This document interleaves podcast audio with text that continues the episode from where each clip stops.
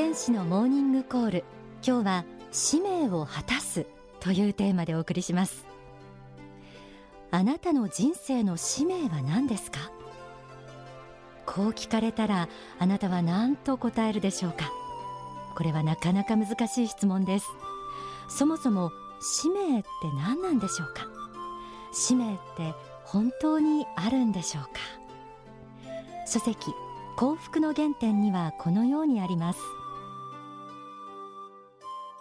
皆さんの中にはいろいろな哲学書や文学書を読みいろいろな人生の問題を考えるに際して人間は偶然にこの地上に生まれてきた。両親を選べず偶然に子供として生まれその投げ出された人生を生きていかねばならない。というような思想を学んだ人も多いと思います。いわゆる実存主義の哲学です。しかし彼らの考えははっきり言って間違っています。人間は偶然にこの世に投げ出されることは絶対にありません。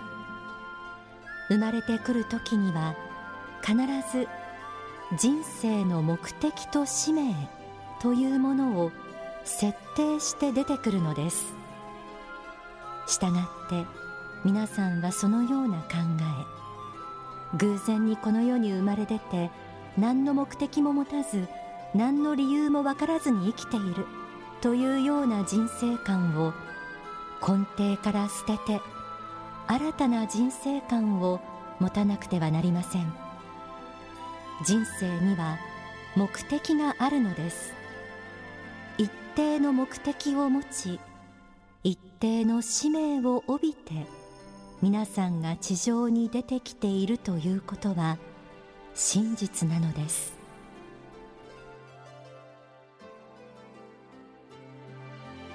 幸福の科学ではあの世の存在を認めています。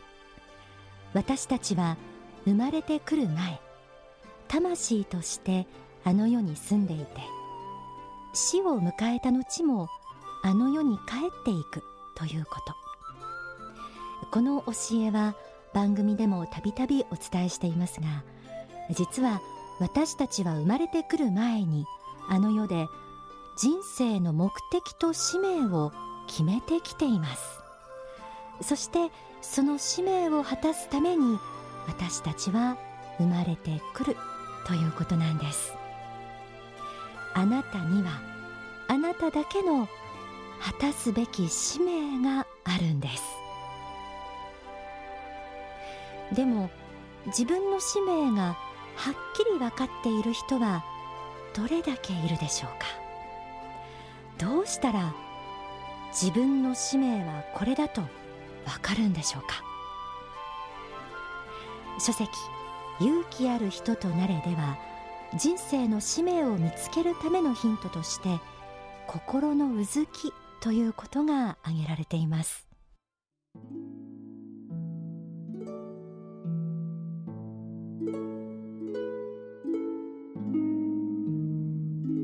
自分自身の内からどうしてもどうしても止められない衝動が出てくることがあります。何度も繰り返し出てくる思い。否定しても否定してもやはり自分はこの職業に就きたいという思いが出てくることがあるんですね。例えば上空を飛ぶ飛行機を見るたびにどうしてもあの飛行機に乗りたいと思う。また空港に行った時に首にスカーフを巻き紺のスーツを着た女性たちが歩いているのを見るともうたまらない感じがしてどうしてもキャビンアテンダントになりたい。どうしても諦めることができないと思う。その思いが心の奥底から出てきて止まらない場合はやはりそういう使命がある可能性は高いと思います。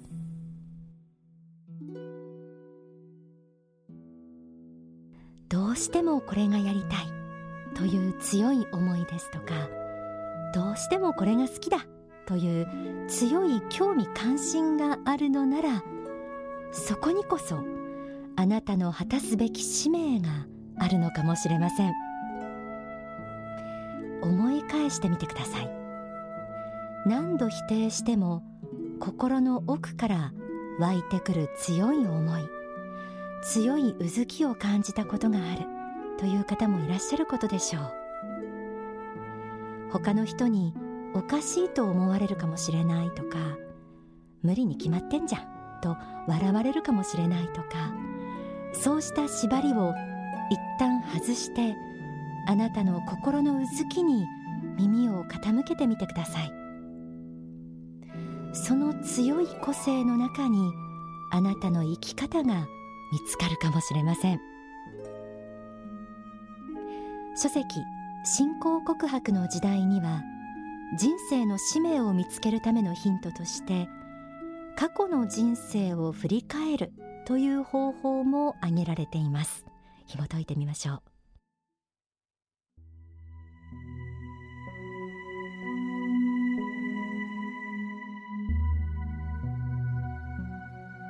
自分が何者であっていかなる人生計画を持っている人間であるかということは過去を振り返ってみればよくわかります。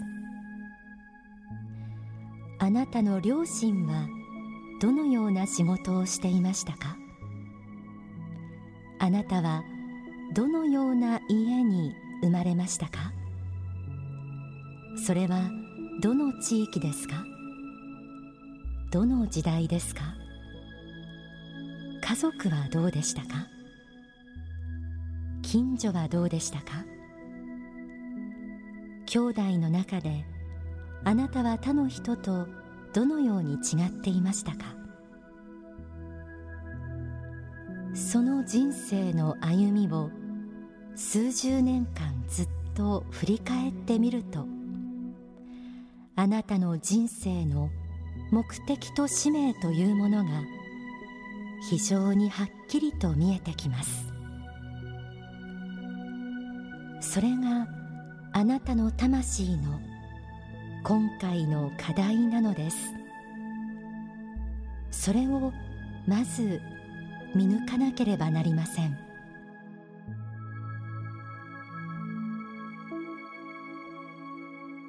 自分の使命人生計画は過去の歩みの中にそのヒントが隠されているようです。あなたの両親の仕事あなたの家柄生まれた地域時代など環境要因から導き出せるものもあれば昔から持っている自分の性格才能肉体的な特徴長所短所など主体的な要因から導き出せるものもあります。また自分自身の経歴職業や趣味人間関係なんかも振り返ってみると他の人とは明らかに違う自分なりの特徴が見えてくることがあります。こうしたことをヒントに改めて自己分析をしてみると意外なところに自分の使命が見えてくるかもしれません。ここまで使命の見つけ方として心のうずきに耳を澄ませることや過去の歩みを振り返ってみることなどをお伝えしてきました。さらに書籍太陽の方勇気の方にはこうあります。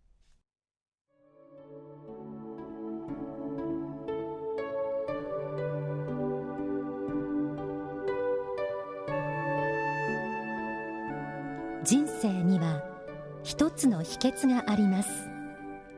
それは自分が死ぬ時のことを瞑想してみるということです。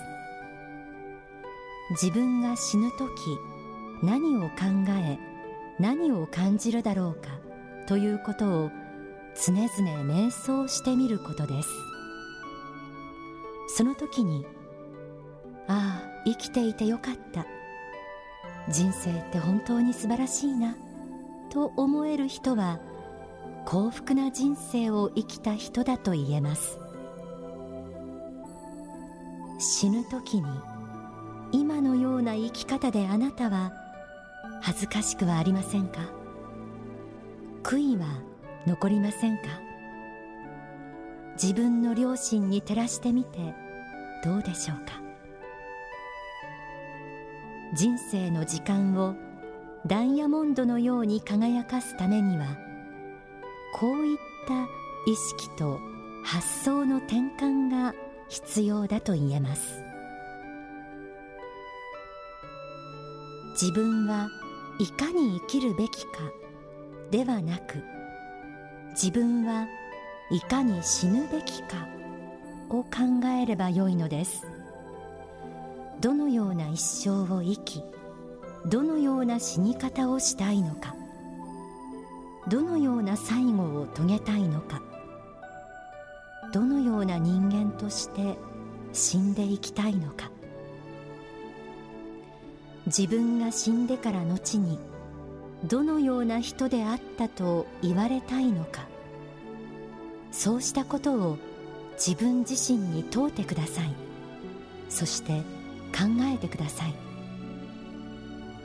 その答えを見つけた時あなたの心に熱血火のごとく生きる勇気が湧き上がり新たな人生が開けてくることでしょう。死ぬまでにこれだけをやっていれば後悔しない。ということやこれだけやれていたら本望だ。ということは誰にもあるはずです。自分が死ぬ時のことを瞑想してこれだけはやっておきたかった。と思うことは何でしょうか。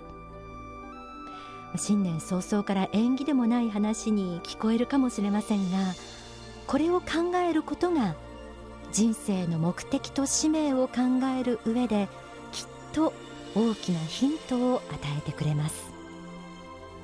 そして今のままではきっと後悔すると思ったならやり残したことを実行に移すのは今日からかもしれません。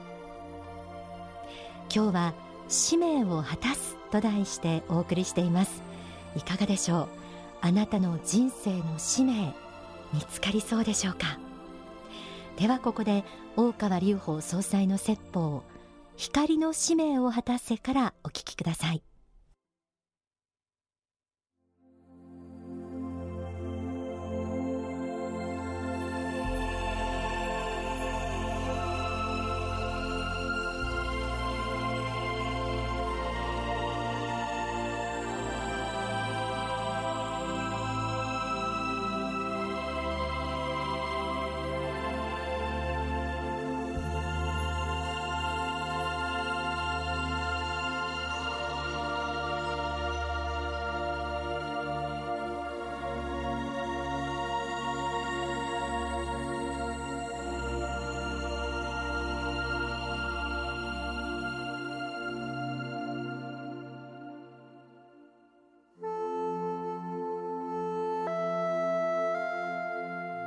世間の客観的な情勢を見る限りどう見てもできないこと不可能なこと言い訳に満ちたことが数多くあります。環境だけを見ればできない理由は探せば数限りなくあります。これによってできない。こういうことがあったためにダメだった。そういうことはいくらでもありましょう。おそらくその通りでしょう。言ってることに嘘はないと思いますしその通りであろうと思います。しかし世の中はそして人生はいつも追い風ばかりが吹いているわけではないということもまた真実であります。追い風の時しか前に進めないというのであるならばそれはあまりにも弱々しくまたあまりにも頼りないと言わざるを得ません。追い風であろうが逆風であろうが風が止まった凪であろうがしかれども我が使命を果たすという気持ちが大事であるというふうに考えます。ですからこれから先はまず自分自身の心に問うてください。その使命感に火が灯っているかということ。それを問うことから始めてください。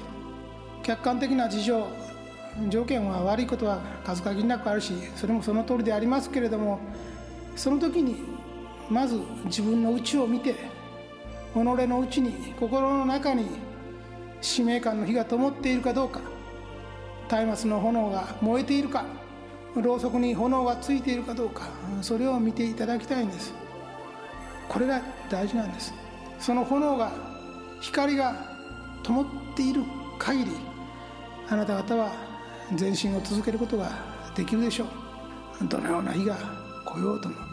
どのような嵐が来ようとも雨が来ようとも風が吹こうとも雪が降ろうともしかしその日が灯っている限りあなた方は毎日毎日前進せざるを得ないでしょう。我々何をなすべきか何がなせるかということを考えることです。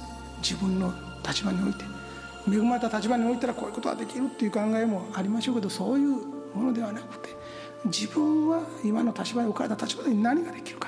いうことですね。それを考えていただきたいんです。やれないことなんかありません。必ず何かができます。それが光の使命ということなんです。自分の光の使命をどうやって果たすかと。このような立場であっても光の使命を果たせるはずだ。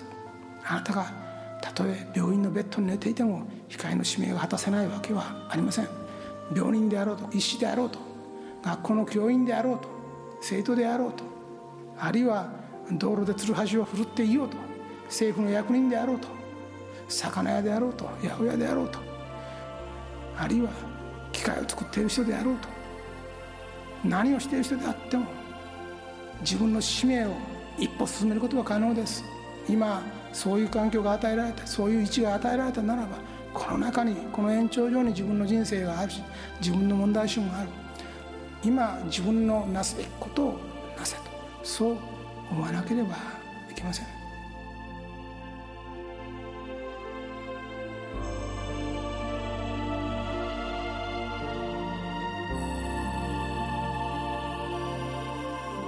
お聞きいただいた説法は書籍希望の法に収められています。